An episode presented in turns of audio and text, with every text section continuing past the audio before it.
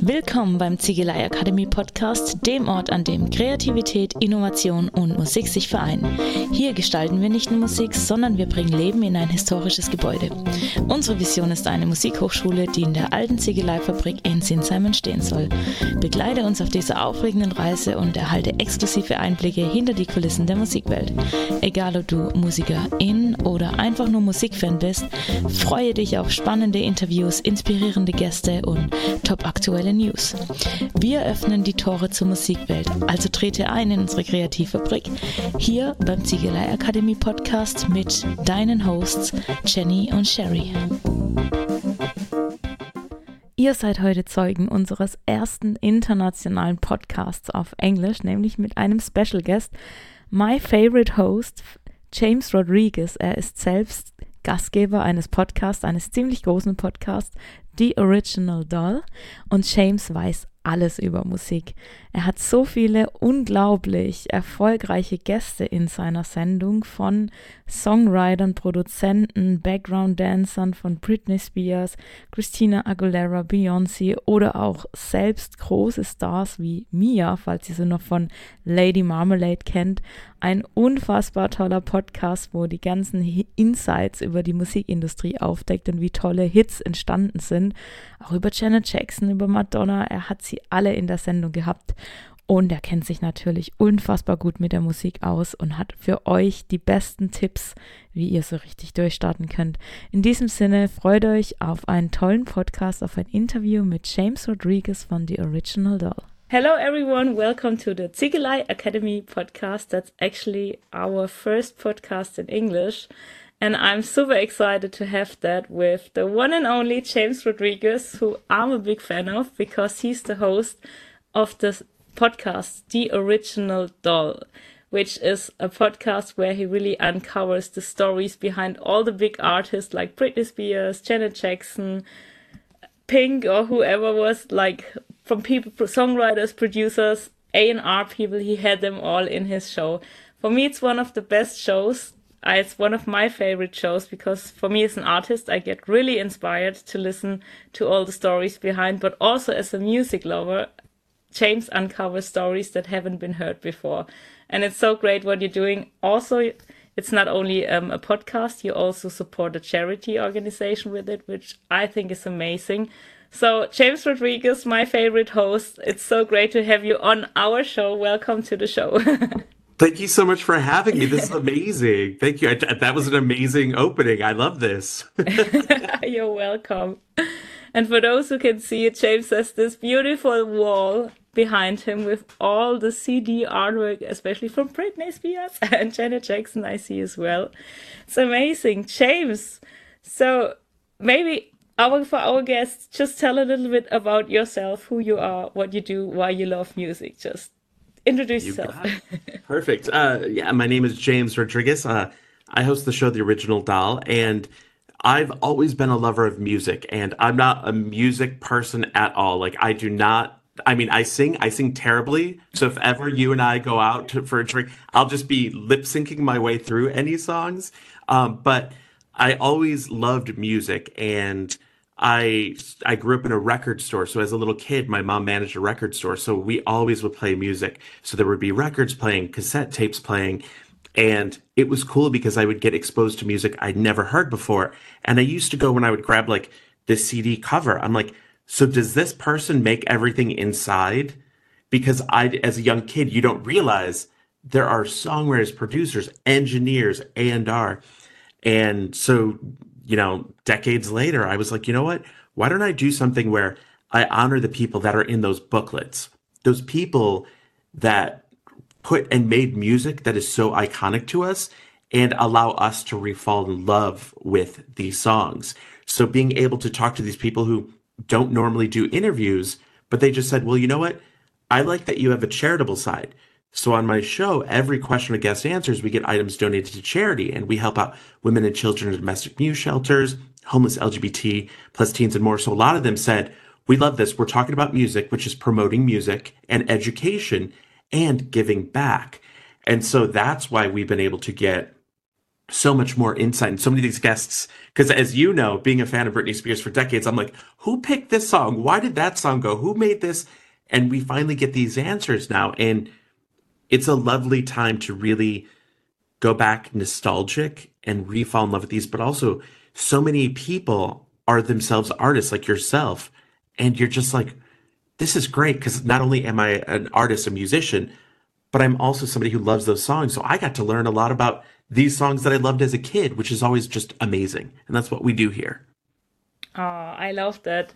Also, so cool to hear that you grew up in a music store. I mean, how cool is that? I think that would have been my dream. Although I grew up in a um, family of musicians, which was also nice, but a music store, that's just, this is amazing. And what would you say that was your, like your biggest passion, your greatest hobby, or how would yeah, you define that? I think it was because I think when I went to school, I just I did my work. I come from a big family, um, and I would just go home and listen to my music on my Walkman and stuff like that, or CD player.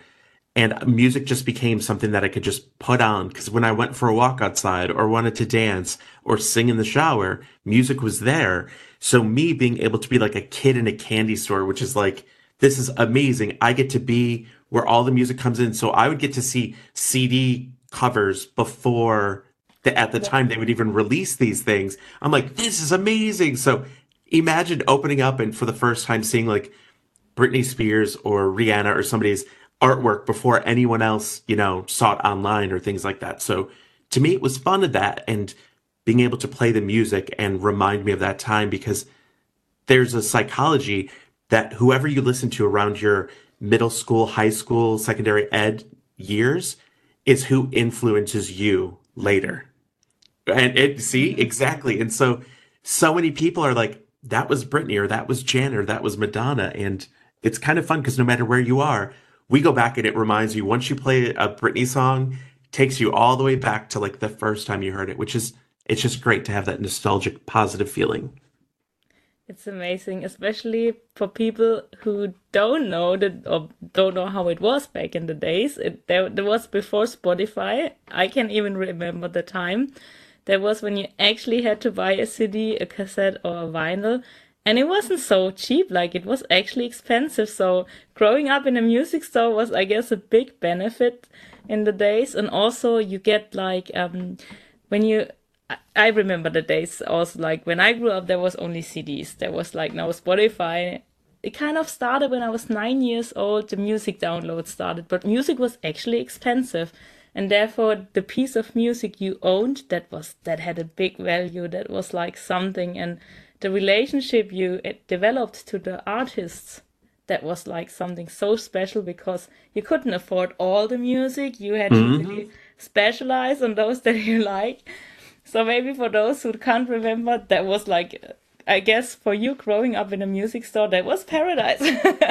Oh 100% and to your point because once digital came anyone could buy, like you and I can buy the song at the same time. Whereas even in the early 2000s, late 90s, Europe would get like CDs and imports that we wouldn't even get in the States, where, mm-hmm. and they would also get it maybe a week or two before we did in the States. True. And to me, it was always funny because I said, I grew up in a record store, but there were times that they said, "Up, oh, sorry, we don't have this CD." The distributor could send it to us. I'm like, "What?" So then you'd have people coming in for this music that you don't have, that was also part of the disappointment and cherishing when you finally got that because you didn't have many stores that had hundreds of copies of one CD. That wasn't a normal thing.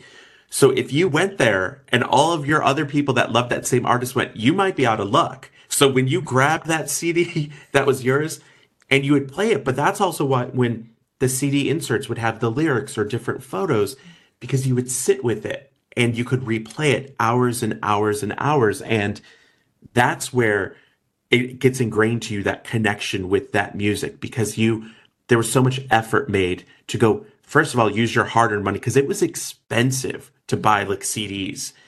And then if they didn't have it, you were out of luck. Then if you got it, it was it felt so good because you had to walk to the store. You know, a lot of us walked to the store to get it.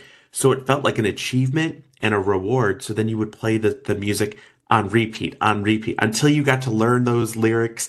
And then you know, maybe a month passes, then you get another CD and do the same thing, but then you'd still go back to it, which I think is amazing because it made you feel connected to the artist.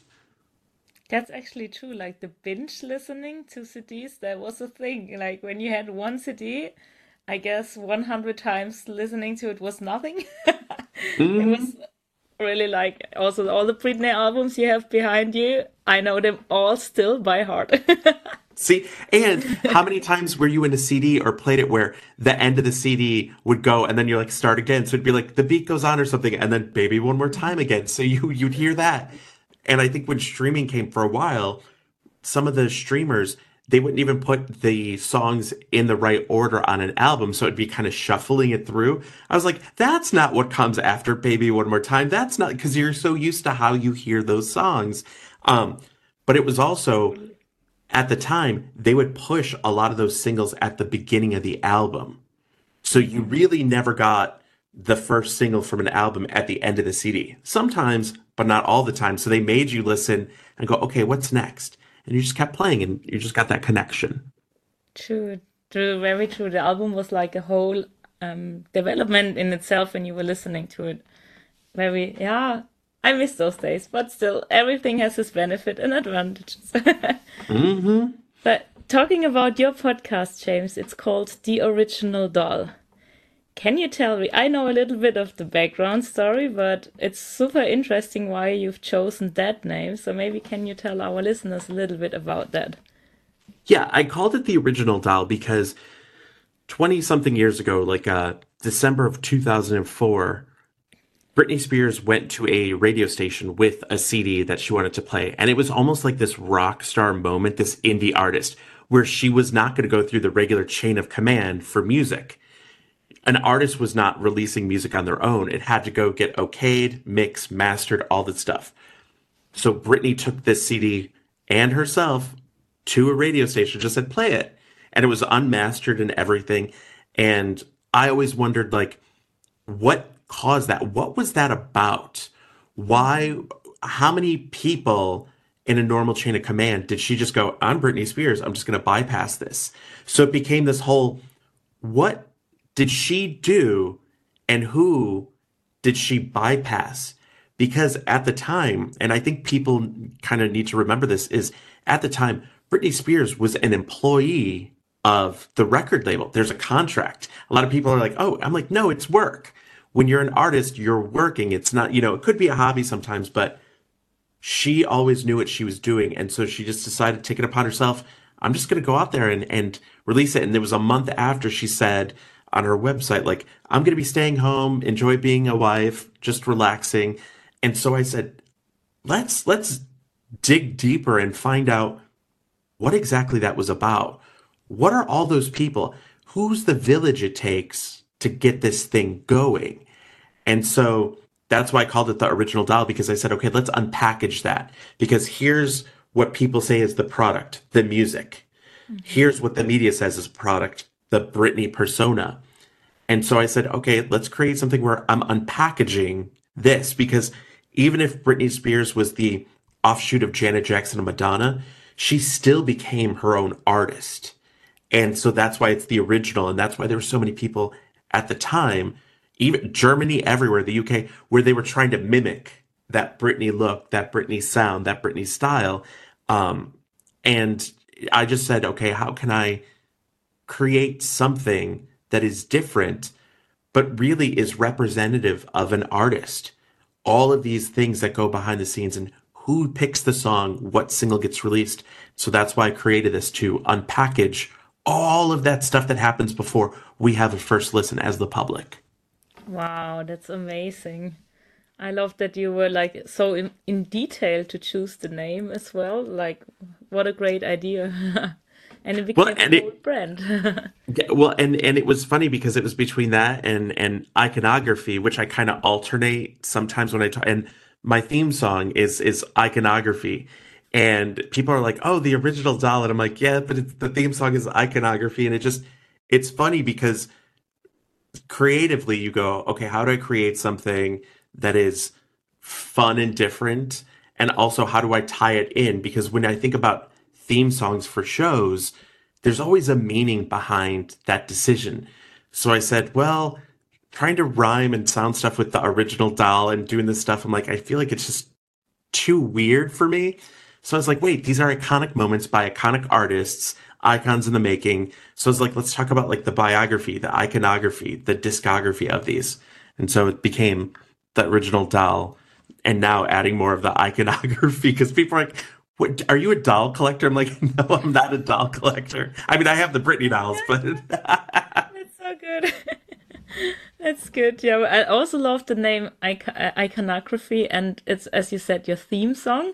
And I mm-hmm. think I was even once uh, messaging you about the song because I thought it's Britney. When I listened to the song, I'm like, that's Britney's voice. And you said it's, I think, a friend of yours. Maybe can you talk a little bit about that song? It's still a mysterious for me. And it's such a great song. And I'm always like, where can I listen to it? yeah. So years, I mean, this is 12, 10 years ago that I even just created the idea of just, okay, what about if I start talking about music and th- and this is long before I even like launched this and I just said okay the iconography thing and so I created it and then when I came to you know uh, release what would be the the podcast I reached out to a friend of mine Myah Marie who's done backgrounds for Britney and Selena Gomez and Erika Jayne and and a, a couple of other people and I just said hey I want this to be an homage to Britney. Like truly like this is what you know it's honoring her because what she did with her music was change a lot of even the tones that people would use.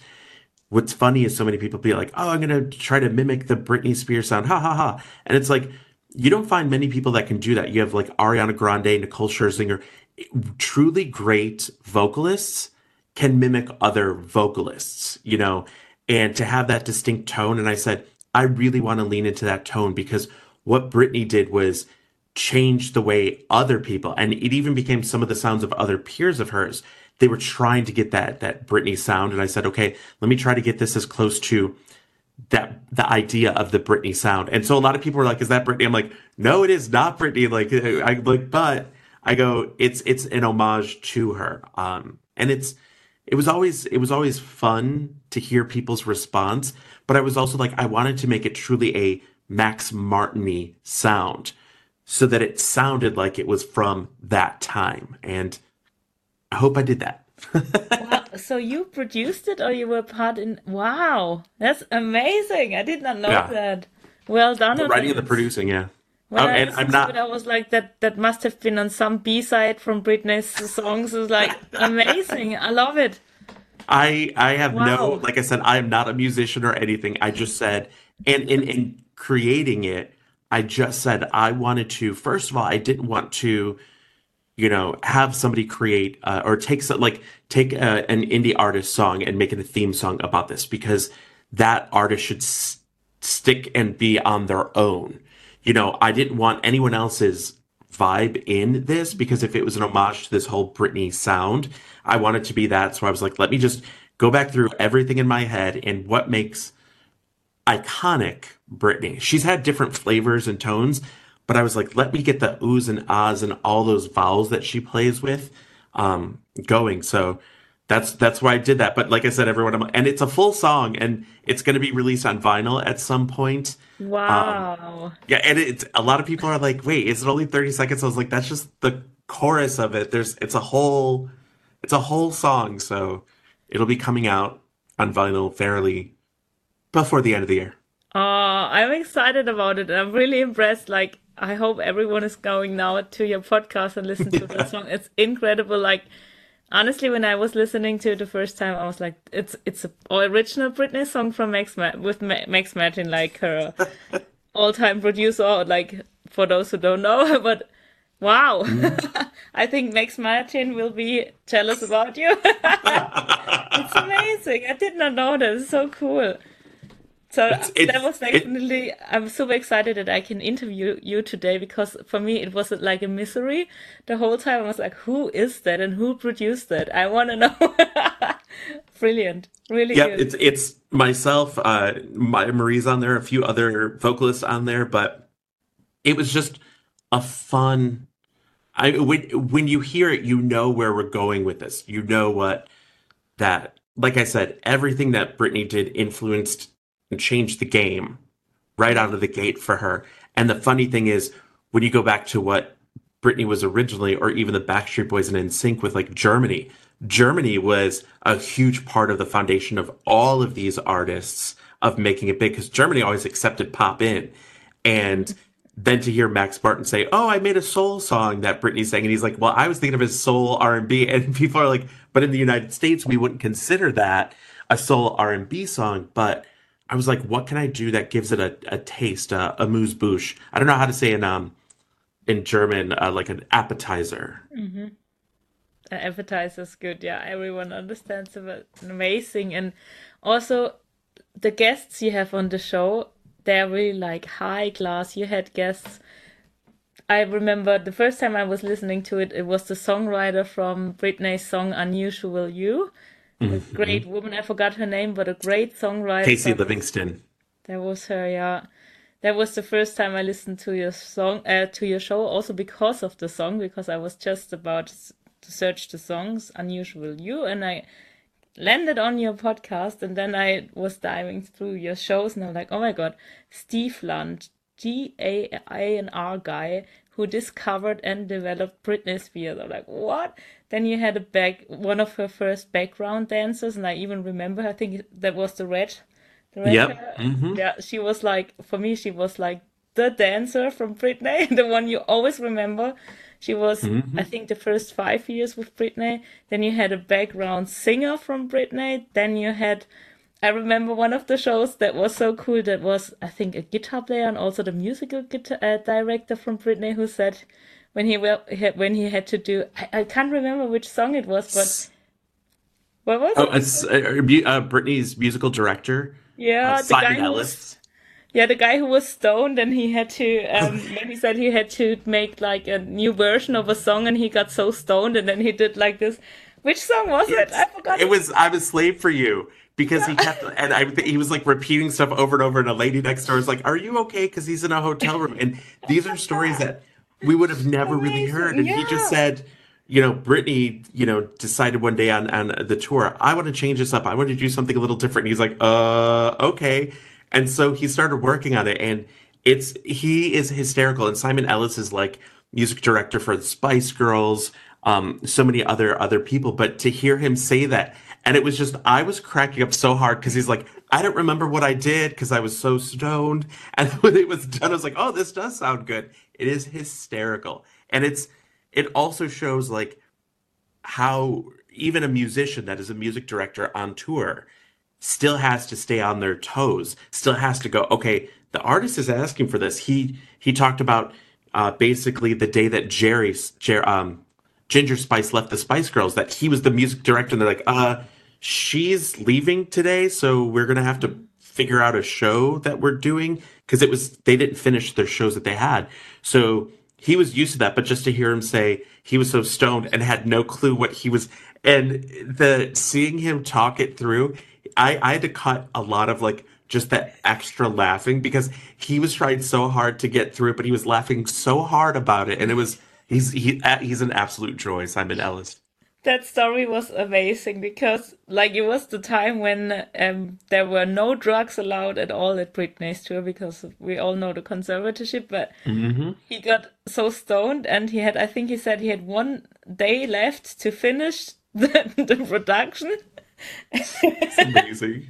it was really good. I remember that. I was I was actually in the gym listening to it, and I also I was like, it's so funny. I had to stop my workout in between. was really good.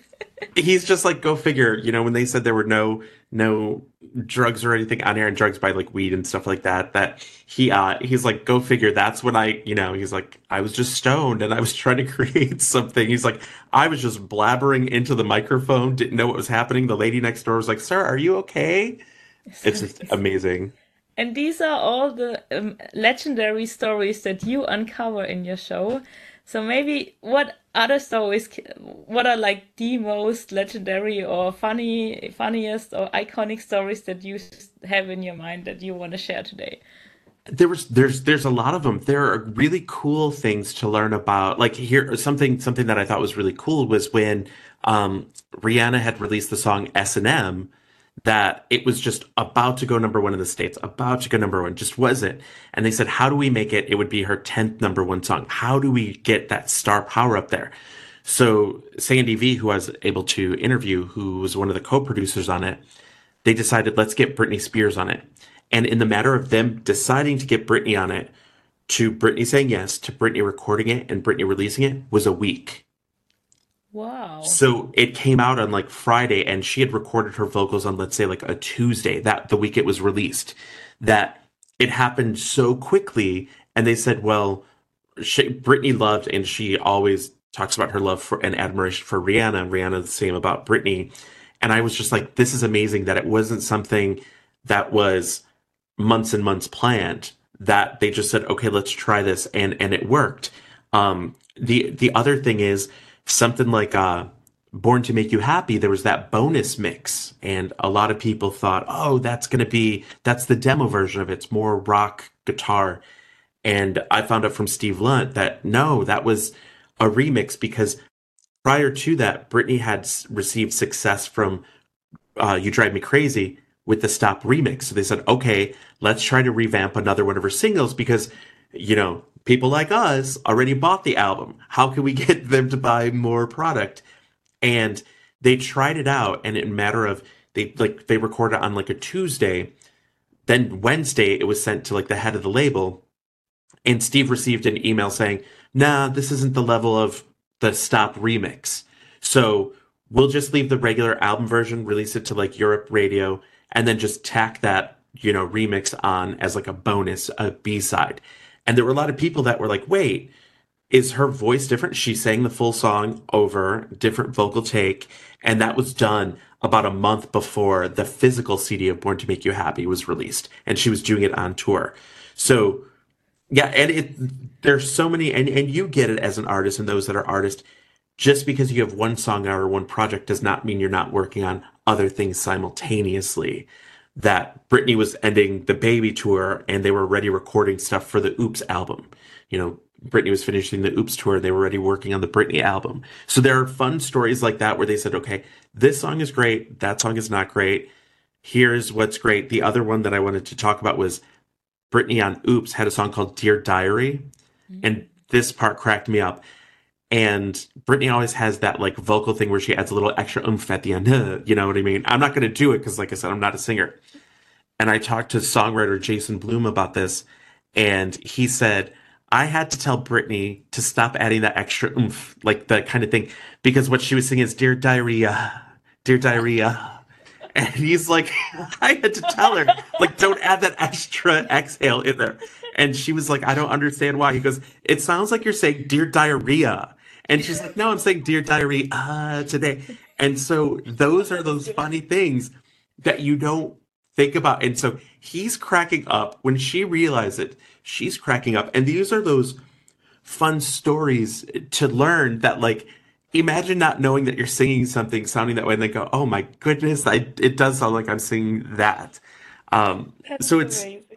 it's stories like that and it also like humanizes who britney spears is because i think women in music women in the entertainment industry a lot of times people want to pull them down as much as they can and just not make them seem more in depth and they are so that's why i love sharing these stories where it's honoring her and showing she's a goofball like the rest of us, which is what makes her even more. Um, there's that connection that we all have to her. Because I think if you're a fan of Britney Spears, I think you have a heartfelt connection to her, like you feel for her. And hearing these stories just make people go back and they start listening to Dear Diary again, and then they're just singing Dear Diary. Uh, like, oh, that is so good. This is amazing especially for those who don't know the song, it's actually a beautiful ballad, like really soft and really heartfelt. And I will never mm-hmm. listen to the song in the same way I did before. now you're gonna be like, yeah. And and there's so much. There's so many things that are are crazy just in general about learning about music. Where even if a song, even if I wrote a song for you, that lyric might change depending on you. Maybe you say, I wouldn't speak this or say that. There were so many times in Britney's career that they said, no, no, no, those are too adult of words. Like, sometimes I run was originally like when I'm making love to you. And they were like, we can't have a you know 16 year old girl singing that song, so they kept the melody and stuff and just changed the lyrics. Then you also had My Only Wish This Year, which is her Christmas song, which is amazing, where the original lyrics were like, "Please don't Santa, please don't break my heart again," and it changed the idea of what that was, and they said, we can't have Britney singing about breaking your you know what I mean? Breaking your heart that that early on in her life. So there are a lot of things that change because it's Britney Spears because she wouldn't sing something like that. But to hear when she when she has those little fun quirky things it just it makes you connect with her even more. Absolutely. And also what i love about you and your podcast james james you come out with it at the right time because now we know like britney stopped she said she don't want to return to the music industry anymore which we all understand after what she's gone through. And she has already built her legacy. We all we will always listen to her songs but you come out to the on the right time because she never and back in the time she didn't have the chance to tell her story. Nobody knew who she actually actually was. We only saw what we were given like the way she was marketed marketed um but now you come out with all these stories and now that she actually doesn't or she doesn't want to release new songs anymore we still got the stories and then we can listen back to the songs and we find we see a completely new perspective and it's amazing. I really love the work you do on that there to really build up on her legacy. It's like that really adds something to her legacy with your with your stories and with the podcast and i really love that you do that for her I think thank you. It's Britney fans, right? oh, hundred percent. And I think that's what's and and thank you. Those are kind words.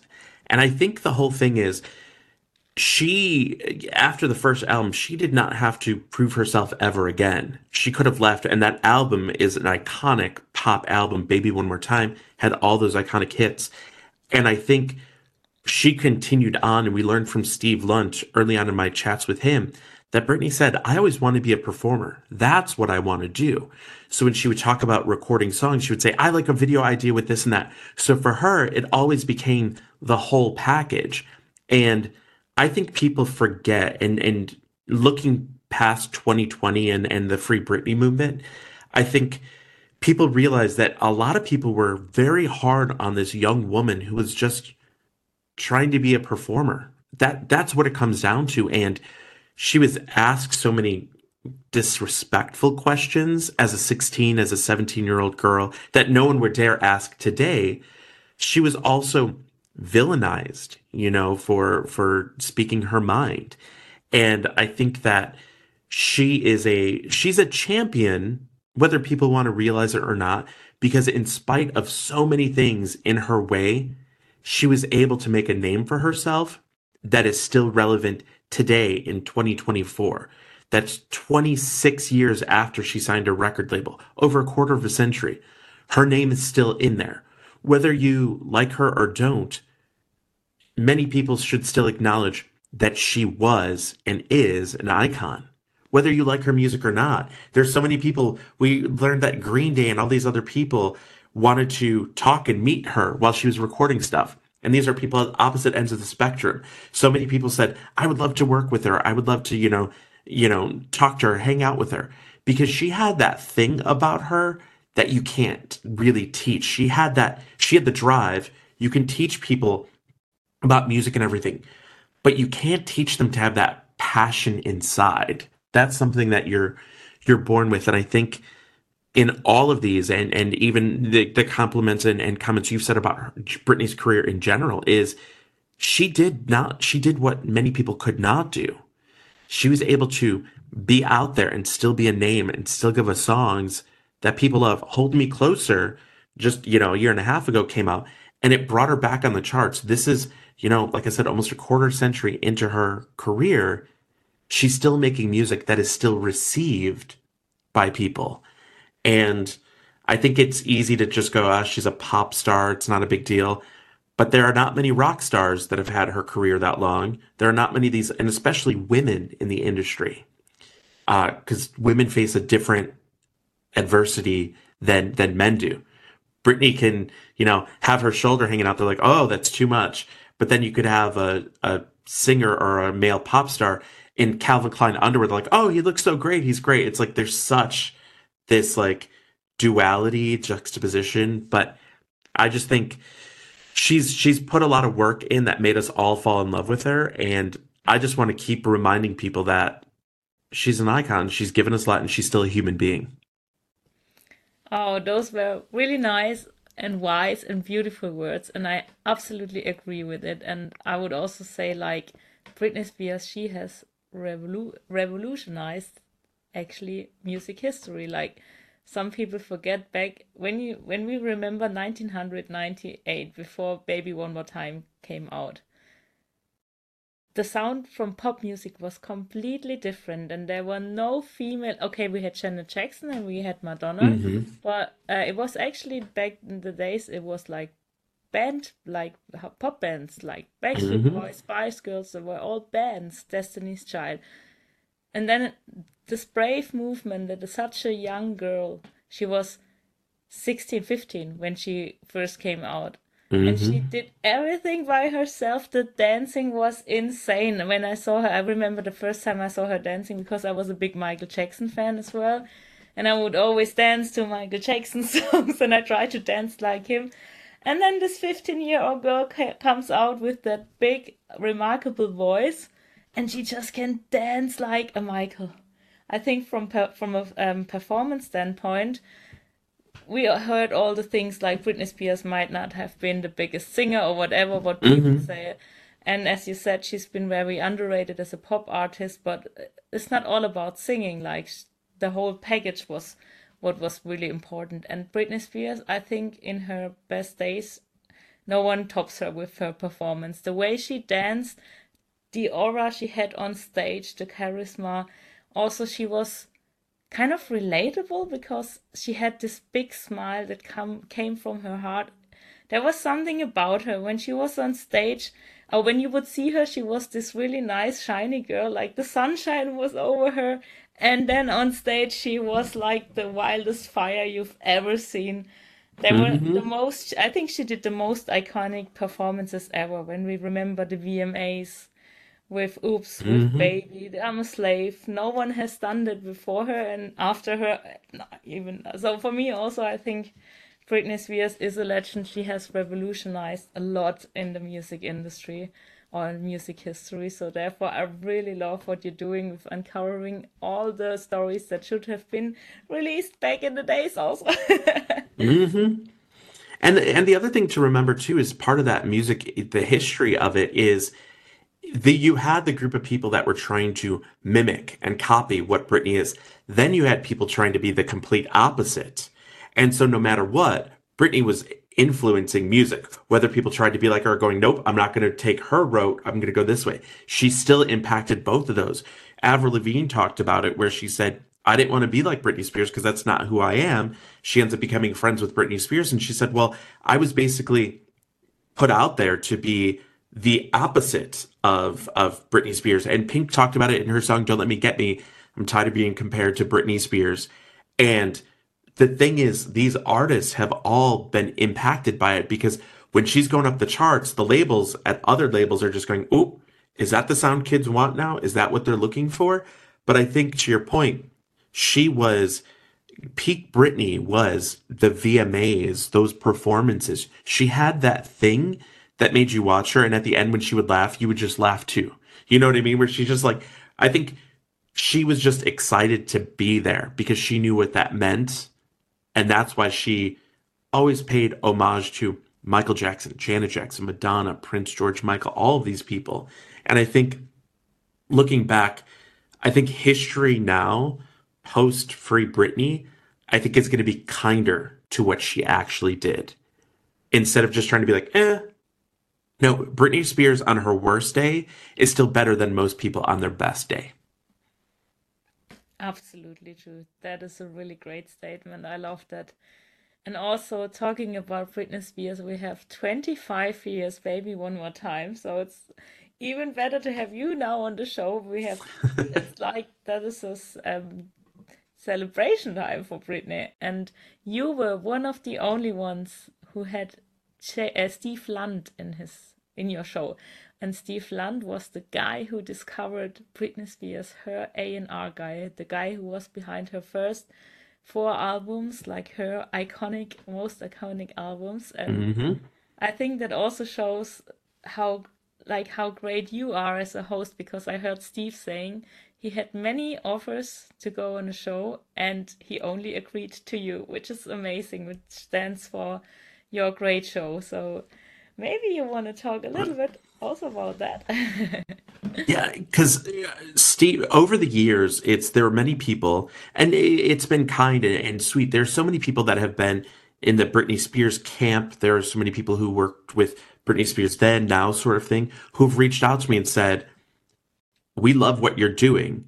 We know that online people can be very evil and rude, and a lot of them are like, I just don't want to put myself out there." And I go, I understand that.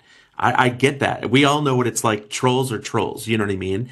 And I think with Steve, Steve had listened to some of the episodes and he him and I had a conversation before and I just said my goal is to never do like a gotcha moment like ooh you think X Y and Z like not anything salacious because go go find that somewhere else this is about the arts and he said he's like he was offered to do several of the documentaries several interviews and everything and said no. And I was the only outlet that he went to because he saw what I was doing, that it was not tearing her down.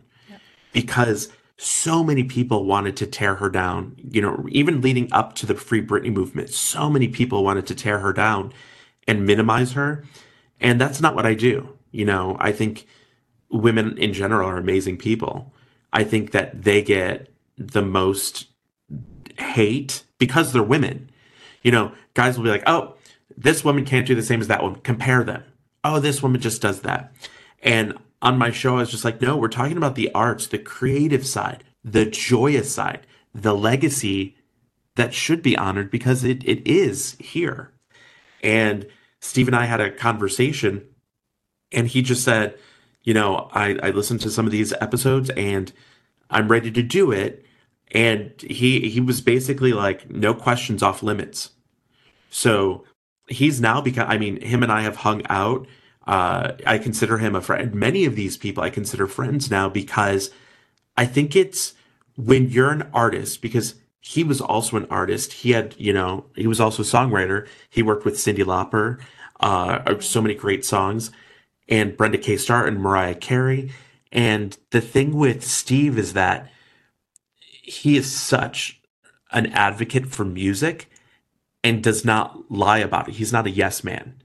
When he says, "Oh, if somebody says, oh, a hundred of these Britney Spear- Spears songs are the best Britney Spears songs she ever had," he may be somebody going, "Okay, I think that these are the these are the cream of the crop. Like Britney is fantastic in these," and he'll also tell you when he and Britney didn't like something. Like you listen to the outrageous thing where he be he became truly an advocate for her that not many people realized. And the great thing is, Steve, we've been able to go through emails, faxes, paperwork, of all of this stuff so that we can make sure we're honoring and honoring in the correct way.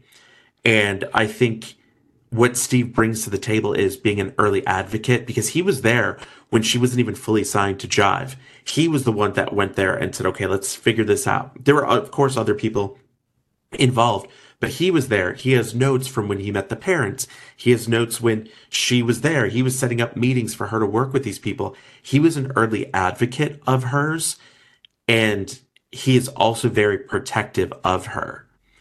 He knew most people would just want the nitty gritty. Tell us how terrible she was, or tell us this, tell us that. And he's like, why?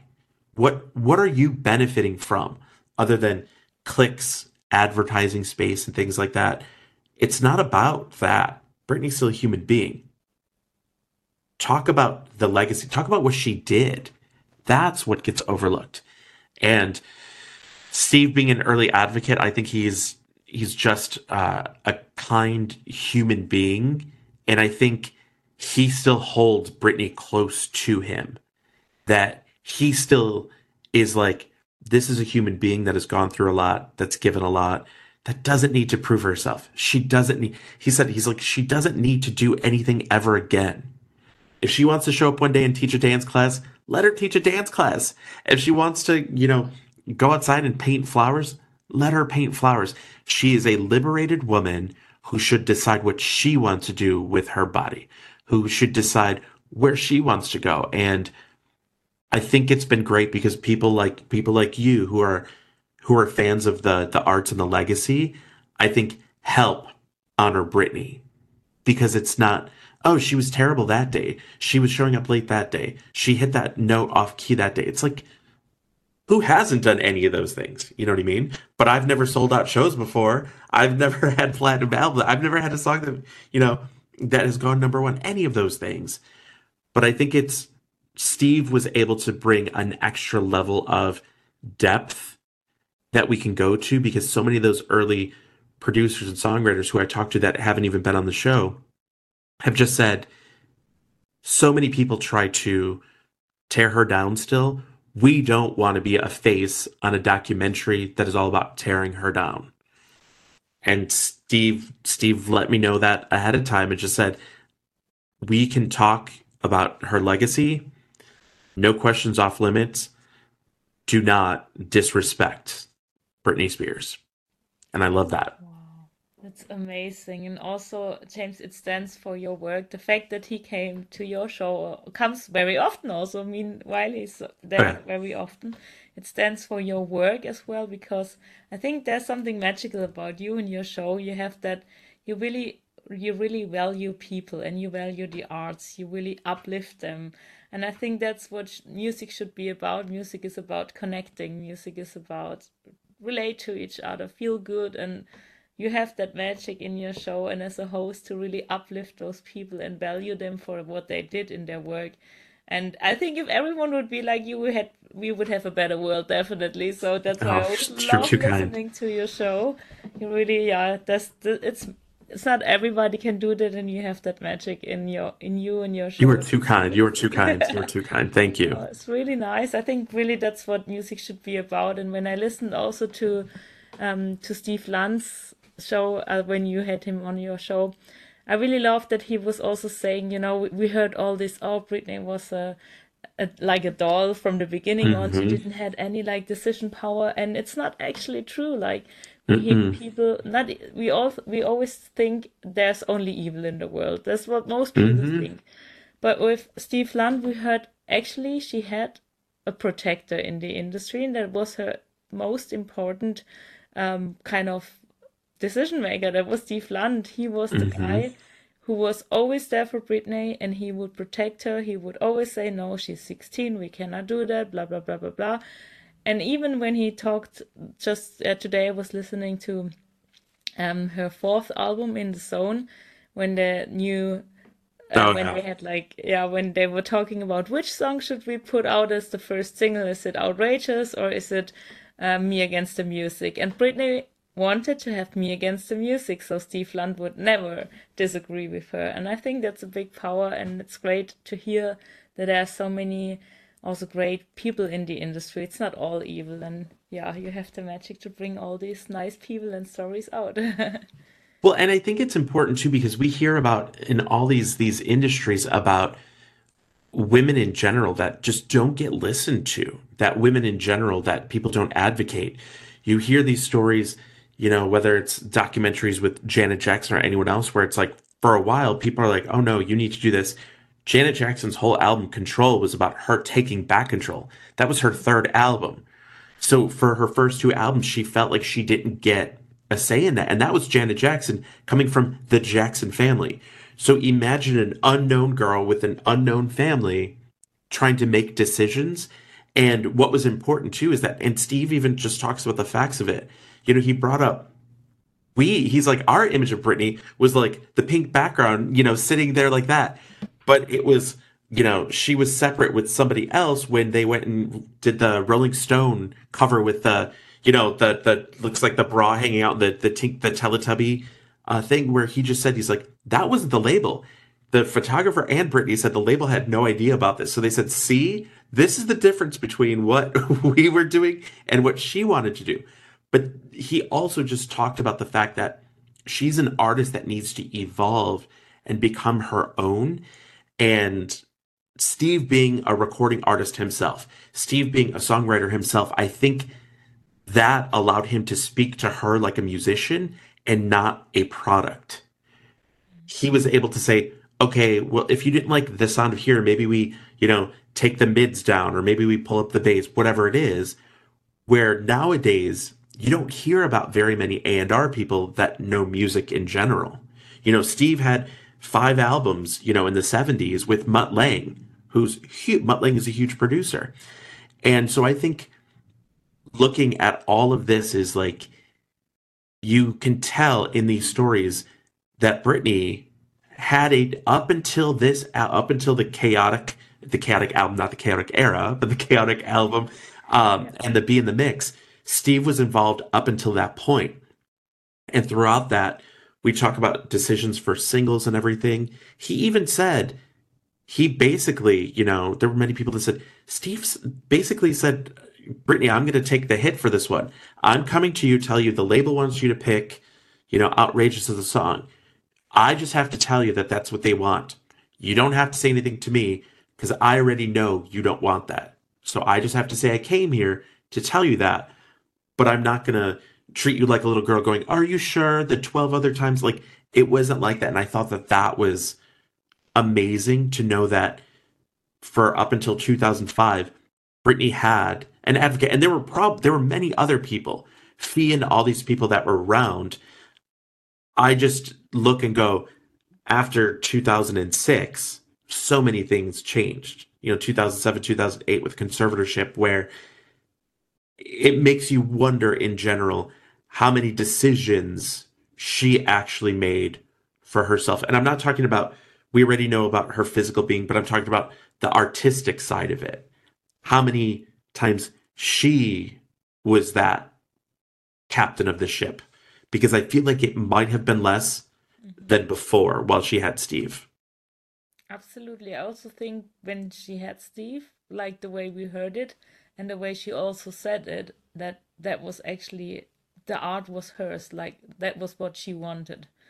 And I think that's also part of her legend, legacy, why it's so great. And I always hope when, especially like when people listen, for example, to your show and they hear all the stories, especially with artists, that they feel empowered when they hear the stories and they don't, don't feel powerless because mostly artists they're like oh my god now i'm signed i'm not allowed to say anything but it's actually not true you're always as an artist you should always the best art you can create is when you feel like it's yours and mm-hmm. hopefully people listen to your stories and all the stories behind all these icons and they hear the best thing like the best art comes out when i'm in control and so hopefully they feel empowered when they listen to it and and that's what we talk about with Britney Spears. People are like, "Oh, is she a great singer? Is she not?" We talk about the storyteller and her ability to sell that song, and by selling, I mean to be able to like execute that song. When she's on, she is on. Mm-hmm. When she, you can tell she's feeling that song in the studio, things like that. Like when you can tell when she's feeling it, you know, and there are times where other times you can tell it's like, well, and she's even said she's like, well, I don't know if I would sing that song or that's not my favorite song. I think that when artists are able to be themselves, that's when their artistry shines. When they're able to let each artist is an individual. Their individuality is what makes people connect. It's not mimicking everyone else. So if you're trying to build up this fake part, this facade, it's not going to stick because people are not going to connect with that. So it's just being your genuine self to let it go. Your audience will find you. It may not be overnight. Your audience will find you. And when they find you, they'll stick with you, just like you have stuck with so many of these other artists in the public highs and the public lows. And I think it's important to make sure artists, creatives, thinkers, think and be themselves because without that, there's nothing else that makes them original. They're just copies. Oh, that's so true. And, and now that we already talk about the, that topic, you have had all these amazing people in your show from producers, songwriters, dancers, artists, even Mya.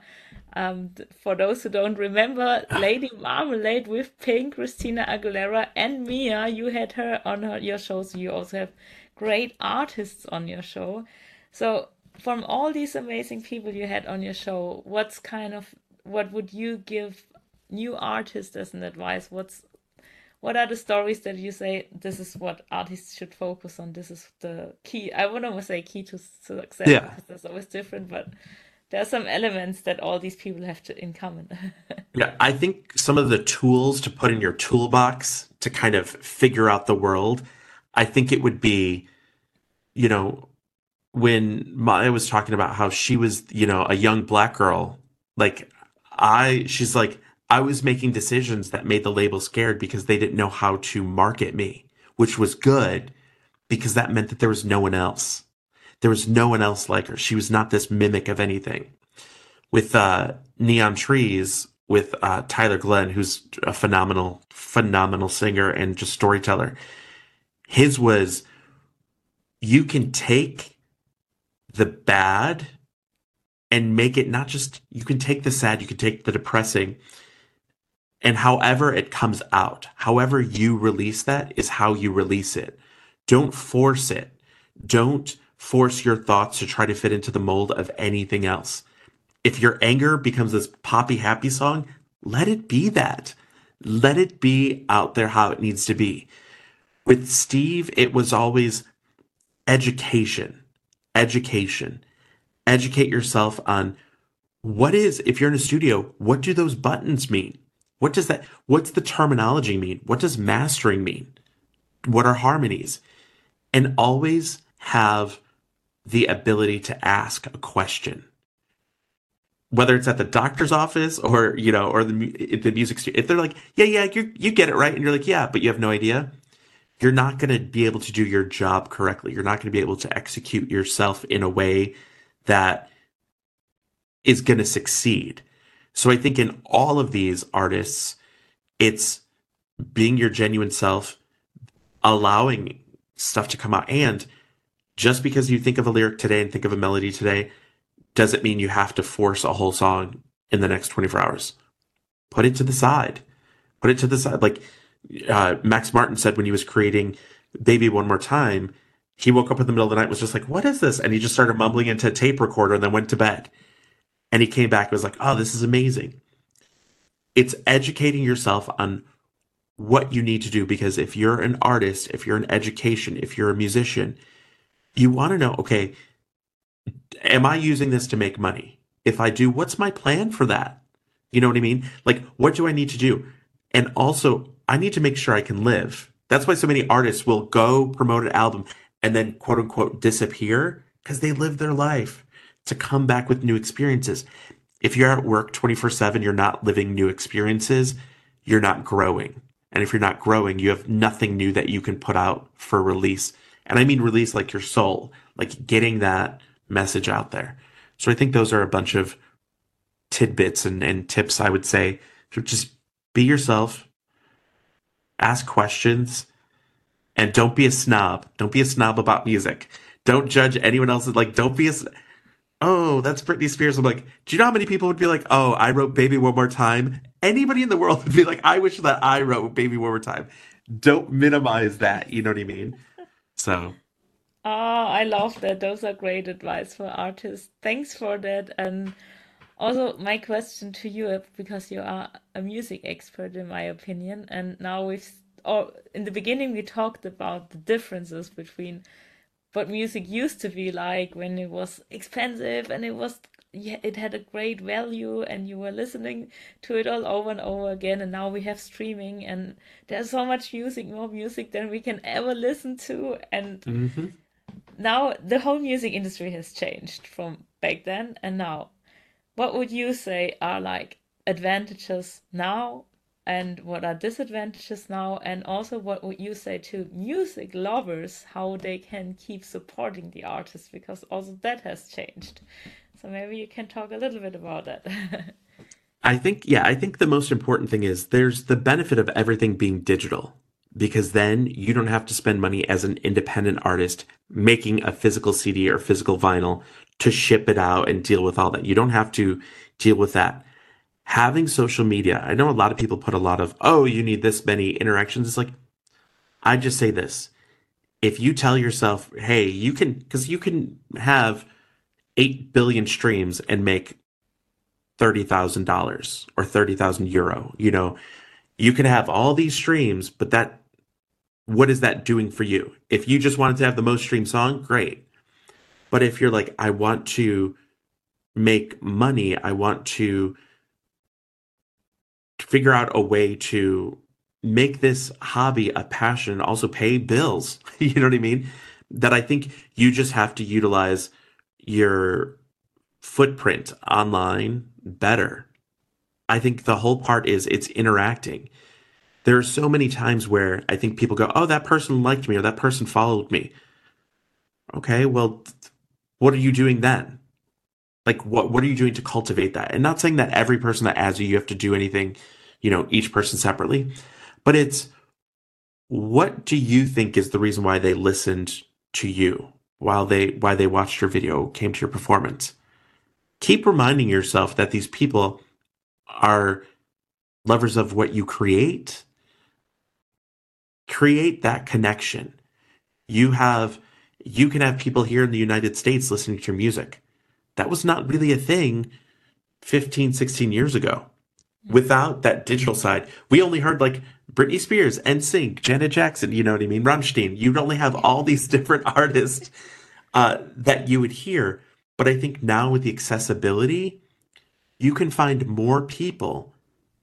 You also have to be willing to reach outside of your network we're so safe in our little network that okay, maybe I'll follow a music fan site that's based in Hungary or based in South Africa.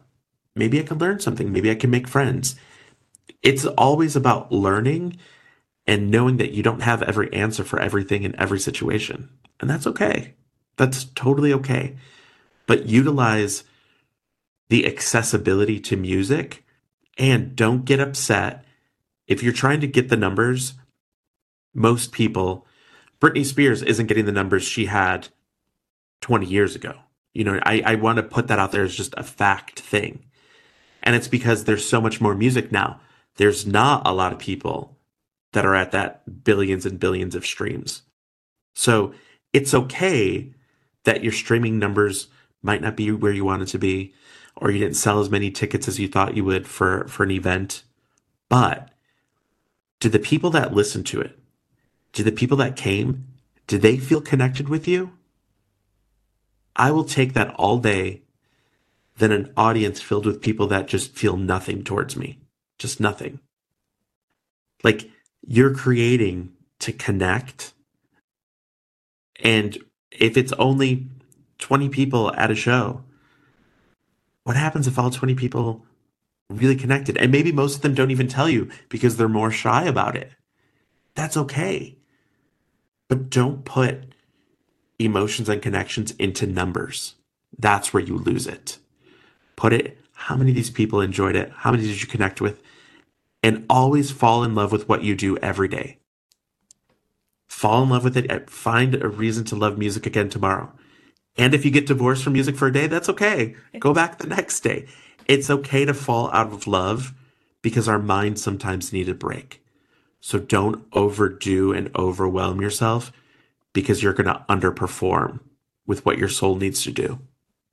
Oh, I love that, especially that you brought out the most important thing about music, which is connection. And I would definitely agree with you. These days, we have actually more chance to connect with music lovers or artists than we ever had. Like, this is the factor that definitely has changed to positive, like to the positive. Um, that's why I also always say, of course, back in the days, there were like, maybe you get a contract and then you have all the people who immediately make you to big artist or whatever. But also, you now have more chances to connect really with your fans. That wasn't possible before you have the chance to release your music without a label, which wasn't possible. It was too expensive before. and now you have all these opportunities to really create art that maybe only yeah just a handful of people would have the chance to because the labels didn't have like endless money to just spend it on everyone they were really selective and now you can just like really yeah go out and present your music which is i also would say it's great it's maybe sometimes also more challenging with some parts because mm-hmm. you need to educate yourself over so many different aspects like marketing business side etc but also mm-hmm. the opportunities are just like now endless and that's and that's a great point. It's because you you're now the creator of your music. You're the business person. You're the accountant. You're the lawyer. You're the administrator. You're all of these things in one and still just trying to live. You know what i mean? Like it, it can be a lot but also it's that's the great part because the reward of feeling like i did this feels amazing. You have that accessibility now. You and i are talking in a way that we could never do this 10, 20 years ago. You know what I mean? In different time zones.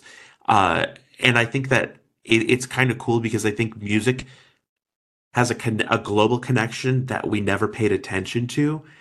Because for the longest time, I knew Europe. I knew, you know, I went to to undergrad. I finished it in London when I went there, I was like, wait, you guys get different CD sing. Wait, you get CD singles here than not. Wait, who's this artist? Who's number one here? I don't know who. Who's Sophie Ellis-Bextor? Who are these people? You know, um, and it's you have accessibility to resources we never had before. Utilize those, and also feel okay with being overwhelmed because I'm sure for you how many days in the past two months have you been like, I am overwhelmed right now? Right? Yeah. It's like nonstop sometimes, right? where it's just continual and and everyone listening, there are those days where you can have a great day and maybe something personally happens or somebody gets sick or you get sick. Allow yourself to have those allow yourself to feel overwhelmed because you trying to be like i'm stressed because i'm overwhelmed it's just more stress about being stressed about being overwhelmed Allow yourself that because you're a human being. You're not a machine. We have flaws. Maybe you make a decision that wasn't right at the time. That's okay. Learn from it. The only way we can learn is by doing something different. You know, so allow yourself to feel overwhelmed. Allow yourself to just be like, today, like, I just need to like put on some silly music or some silly movie and just, you know, curl up with a blanket and just let the day go by. That's okay too. You don't have to be on all the time. If you're on all the time, it's going to be drained and you're going to end up disliking what you do. And there was a quote, I don't know how well it's going to translate to uh, some, some uh, like German listeners, but here I always say, like, don't make your muse cry. Don't force something so hard. Like, if you're like, oh, I love this song, stop trying to make it work if it's not working because you're going to end up disliking it. So I don't know how that how that would translate over anything like that, but basically, stop forcing something to where let it relax, let it be, feel over, have all those feelings. You're artists. You're supposed to have feelings. If you numb yourself, you're not going to be able to express yourself. Don't do that. Oh, that is amazing. And I hope for every artist to listen now to the podcast, really take that as a really good advice. I know the feeling really good to be overwhelmed, and I will take it um, serious your advice and really lean into that because I think that's really sometimes what's missing in all the busy world we live these days, especially with all the information we have access to. Sometimes the best you can do is just like shut off. Absolutely. Arts and creativity need space and air to breathe. Hundred percent. By the way, I love that the sun is coming in now, so it's like. Yeah. It's like now an artsy filter. I'm like, no, it's actually just the light right there. That's a um, sign. there you go. And what I was going to say to you though is what I've liked about watching you promote, perform, just be an artist is you still enjoy what you're doing. You still are enjoying it. Like you're happy to talk about it. You're happy to do things. And that's something that do not lose do not lose because you seem as happy as the first day you realized, you know, what singing, what music could do. And so I think that what you're doing is awesome. And I think it's truly you. And I love that I'm excited to see what you do because it Oh, seems genuine that you're excited. oh, thank you. That means a lot. I definitely am.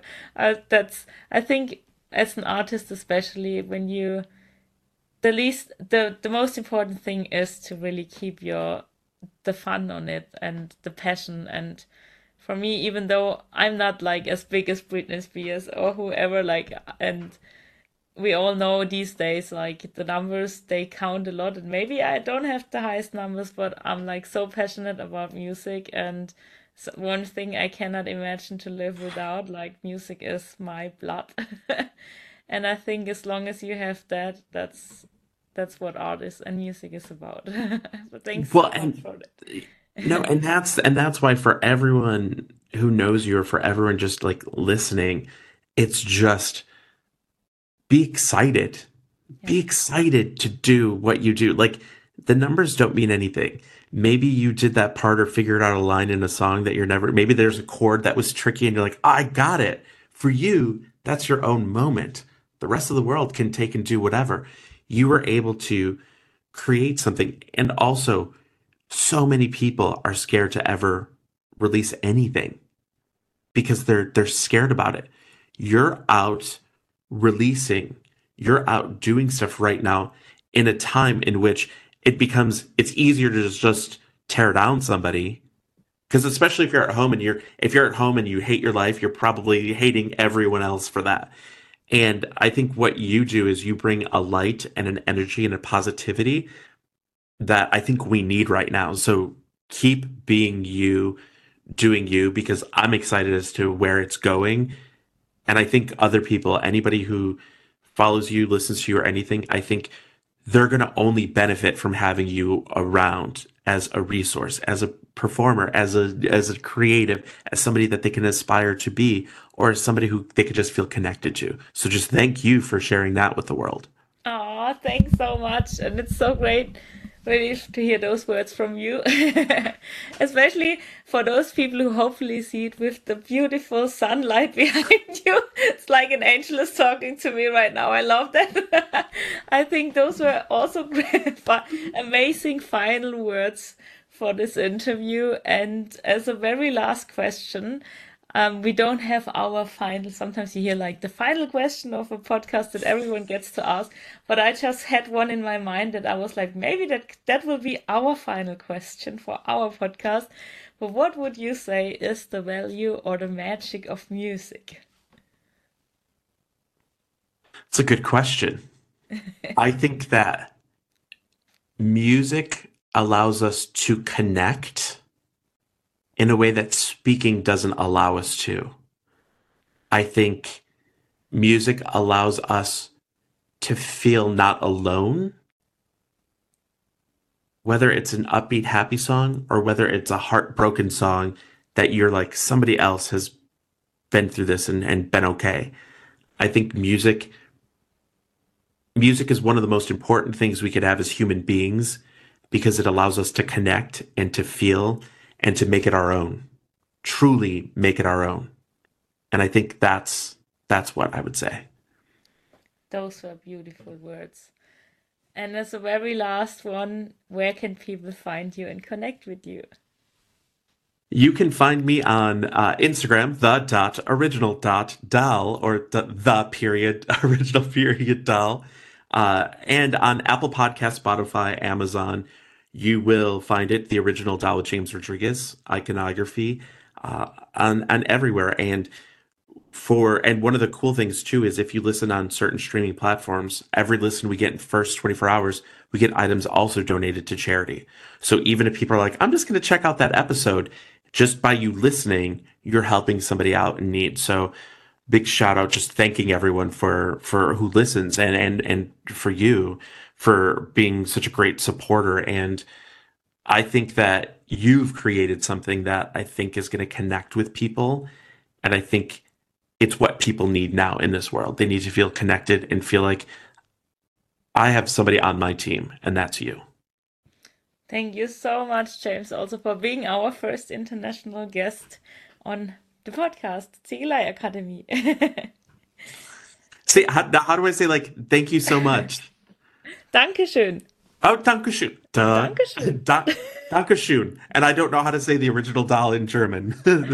Die, äh, die originale Puppe. Baby. die originale Puppe. That's good. Schön, dass ihr wieder dabei wart bei unserem ersten internationalen Podcast. Wir danken euch, dass ihr bis zum Schluss dran wart. Und wenn euch der Podcast gefallen hat, dann vergesst nicht, uns ein Abo dazulassen. Teilt gerne den Podcast. Und natürlich folgt uns auf Social Media. Ihr findet uns unter Ziegelei Akademie auf so ziemlich allen Kanälen. Also dann, bis zum nächsten Mal. Wir freuen uns.